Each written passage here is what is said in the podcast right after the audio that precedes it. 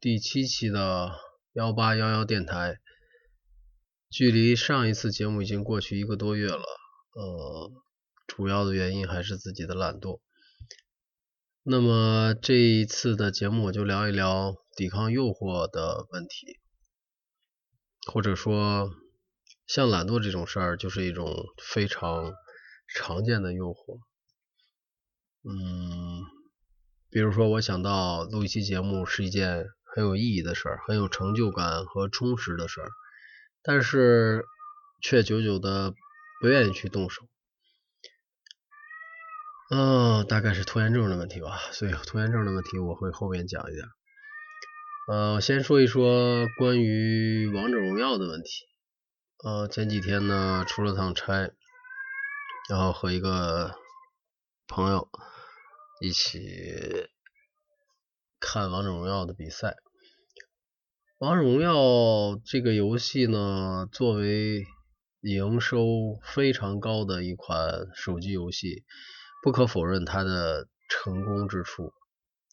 就算你不玩，或者就算你看到媒体来批判它，说它是毒害中小学生的呃不好的东西。嗯，我对这个游戏呢玩过一段时间，我觉得它在我玩的那段时间，包括我前几天又回去看一些录像，它又做了很多的改进，然后增进了很多的内容。我觉得它是一个非常呃善于进步、善于自我进化的一个产品。呃，如果你能够从中发现。它存在的价值，那么可能也比较容易理解现在这个时代。比如说，这个游戏做了很多的优化，让你的游玩的体验更顺畅。嗯，它的匹配机制会让你长时间沉浸在这个游戏里。呃，简单来说就是，比如说你刚开始玩，它会给你匹配一些。呃，水平比较高的选手做你的队友，这样的话你就可以赢几局。一旦你赢的比较舒服了，就会让你输两局。呃，我想游戏开发者在后台会有一个比较精确的算法。当然，这个游戏还有其他的所有的手机游戏都有的那种，嗯，比如说抽卡，比如说签到。刷积分或者是好友互动，嗯，这一切呢都是为了用户粘性，然后让大家长期的保有这款游戏，经常打开它。这也是我对移动游戏或者说 A P P 的一个恶的厌倦。也就是说，我希望一个游戏是像电影一样。我有两个小时的时间，那我就沉浸在里面。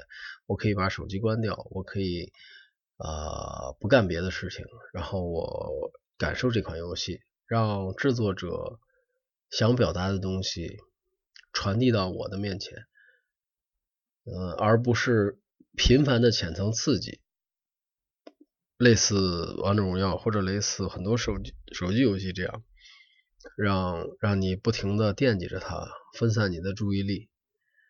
呃，让你时时刻刻的想着，这本来没有什么深度的游戏内容。当然，我不排斥这种非常让你非常满足的瞬时的快乐啊，比如说你打上一局十五分钟或者二十分钟的一局，你你赢得非常畅快，呃，你选的这个角色发挥的非常棒。或者可以 carry 全场得一个 MVP 就会非常爽，但是对面的五个人可能就会非常不爽，然后会在下一局再想办法补回来，这就是这种游戏机制的罪恶之处。我想，我想很多人可能就是因为这个原因沉浸在里面，或者很多很多人因为这个。原因，因为看透了这个原因而离开这个游戏，或者离开很多手机游戏。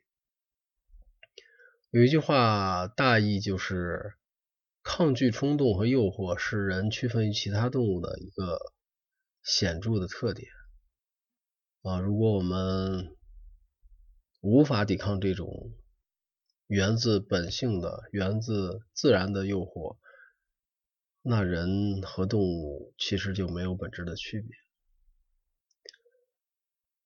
嗯，这也是我为什么不太喜欢新的这些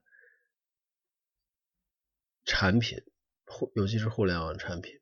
我更倾向于 Web 二点零的环境，比如说呃博客，比如说论坛。而比如说豆瓣这个产品，在它过渡到移动互联网时代，它的 APP 就把豆油和站内的消息合并，这样有的人呢，尤其是一些新的用户，他就把豆油当成了聊天的对话式的信息传达工具，这和以前的豆油类似于邮件。或者类似于信件的方式有了非常大的区别，也就是说，你打开 APP，你可能收到好几条来自同一个人的消息，其实是他只是为了说说清楚一件事而用了好几句话。这和以前邮件与即时通讯软件的区别是一样的，就是用户喜欢用较短的语句，或者是。零碎的语句来描述一件事情。相反，我觉得邮件或者是传统的书信这种形式，我需要长篇的把一件事情说清楚、说明白，更利于沟通。呃，相比较而言的话，像抖音或者是快手这样的视频 APP 非常火爆，但是。我也一直没有用过，嗯，主要原因就是，呃，没办法接受这种短时间的高强度刺激，呃，因为我觉得像微博或者是朋友圈这样的瀑布流就已经已经很强大的信息刺激了，但是像抖音这样的呃短视频。啊，我觉得实在是没办法接受。啊，之前我还知道他们公司会，呃，会有人做这种把视频，呃，也就是做一些破解版的客户端，让用户可以上传超过规定时长的视频。啊，然后这些非官方客户端的开发者都已经被被抓起来了。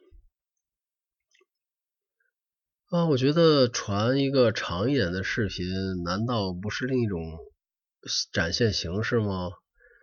这种形式难道要归咎于刑法，或者是归咎于破坏计算机系统吗？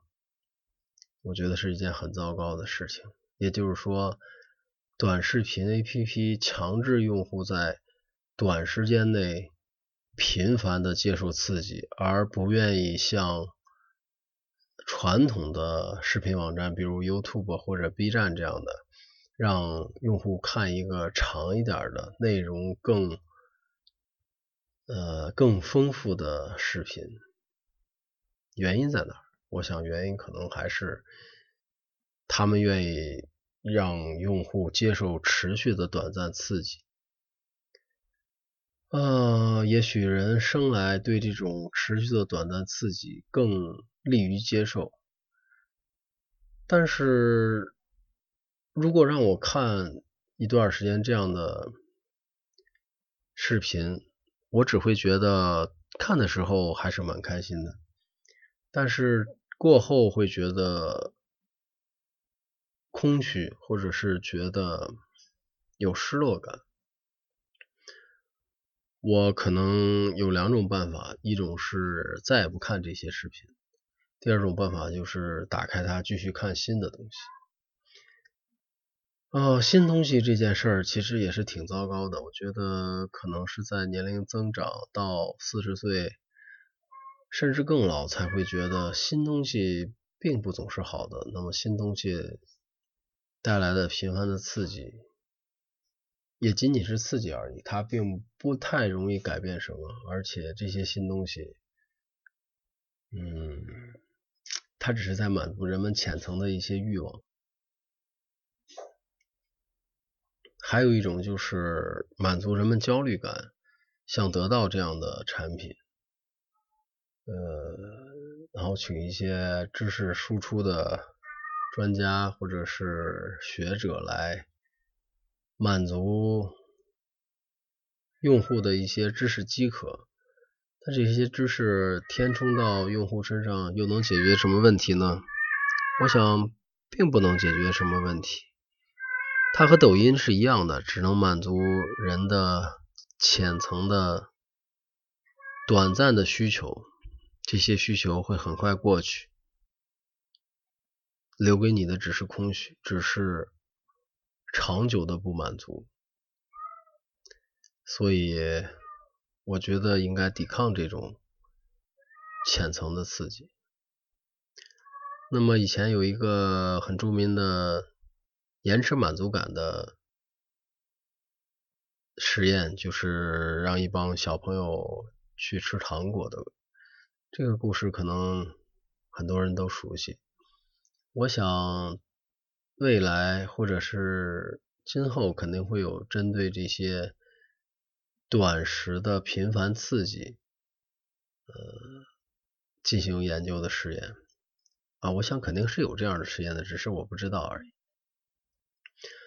啊，话说回来，我觉得尤其是对我今天聊这种话题。呃，第一，我也没有做过很详细的考察和资料整理。第二，我也不是这方面的专业背景，或者是专业，也不具备专业知识。嗯，问题就在于，如果我看到一篇类似的文章，可能会，呃，可能会觉得作者啊讲的真好啊，或者是作者。知道这些知识，其实并不是这样。其实可能像我一样，只是在这侃侃而谈，说的也不一定对。那么现在的互联网现状就是这样，就是声音太多，呃，你也无法分辨这个声音的真伪，你也不知道这个信息或者知识的准确性如何。嗯，时间长了，人们就不太注重这个准确性，而是注重它是不是能够满足我的痛点，能不能满足我的焦虑。一旦我的不适被满足了，我就觉得这个信息或者这个产品是好的。这样的一种现象会反过来助长这些产品、这些互联网公司或者是卫视。或者是作者来创造越来越多这样的垃圾，呃，好像陷入了一个死循环。啊，说完短暂的刺激，我想回到一开始的拖延症。那么上次录节目到现在过完春节，又经历了呃过年以后刚开始。工作的一段时间，其实时间是有的，我还花了很多时间打游戏，嗯，只是说没有把这件事情，就是录一期播客这件事情放在一个相对重要的位置上。那么，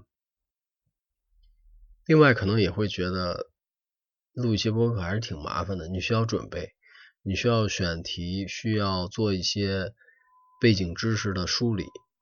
你起码在大脑里有一个大纲，甚至要写一个大纲出来。嗯，你可能会考虑到别人听到这个会有什么想法，或者是我讲的这个别人会会不会觉得好玩，诸如此类等等，会影响你做选择或者做决定，然后导致一件事的拖延。嗯，前几天。呃，妻子听听一个课，就是讲儿童拖延症的问题。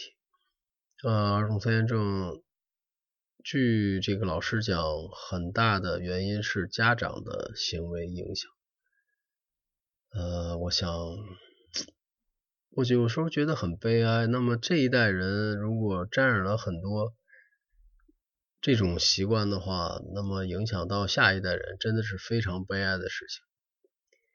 拖延症其实也不是什么大问题，很多事情拖延拖延，也许还有好结果。我之前也了解过一些相关的知识。总之，拖延症还是比较轻的问题，呃，可以拖一拖，可以自己习惯一下自己，只要不是太晚，也还好。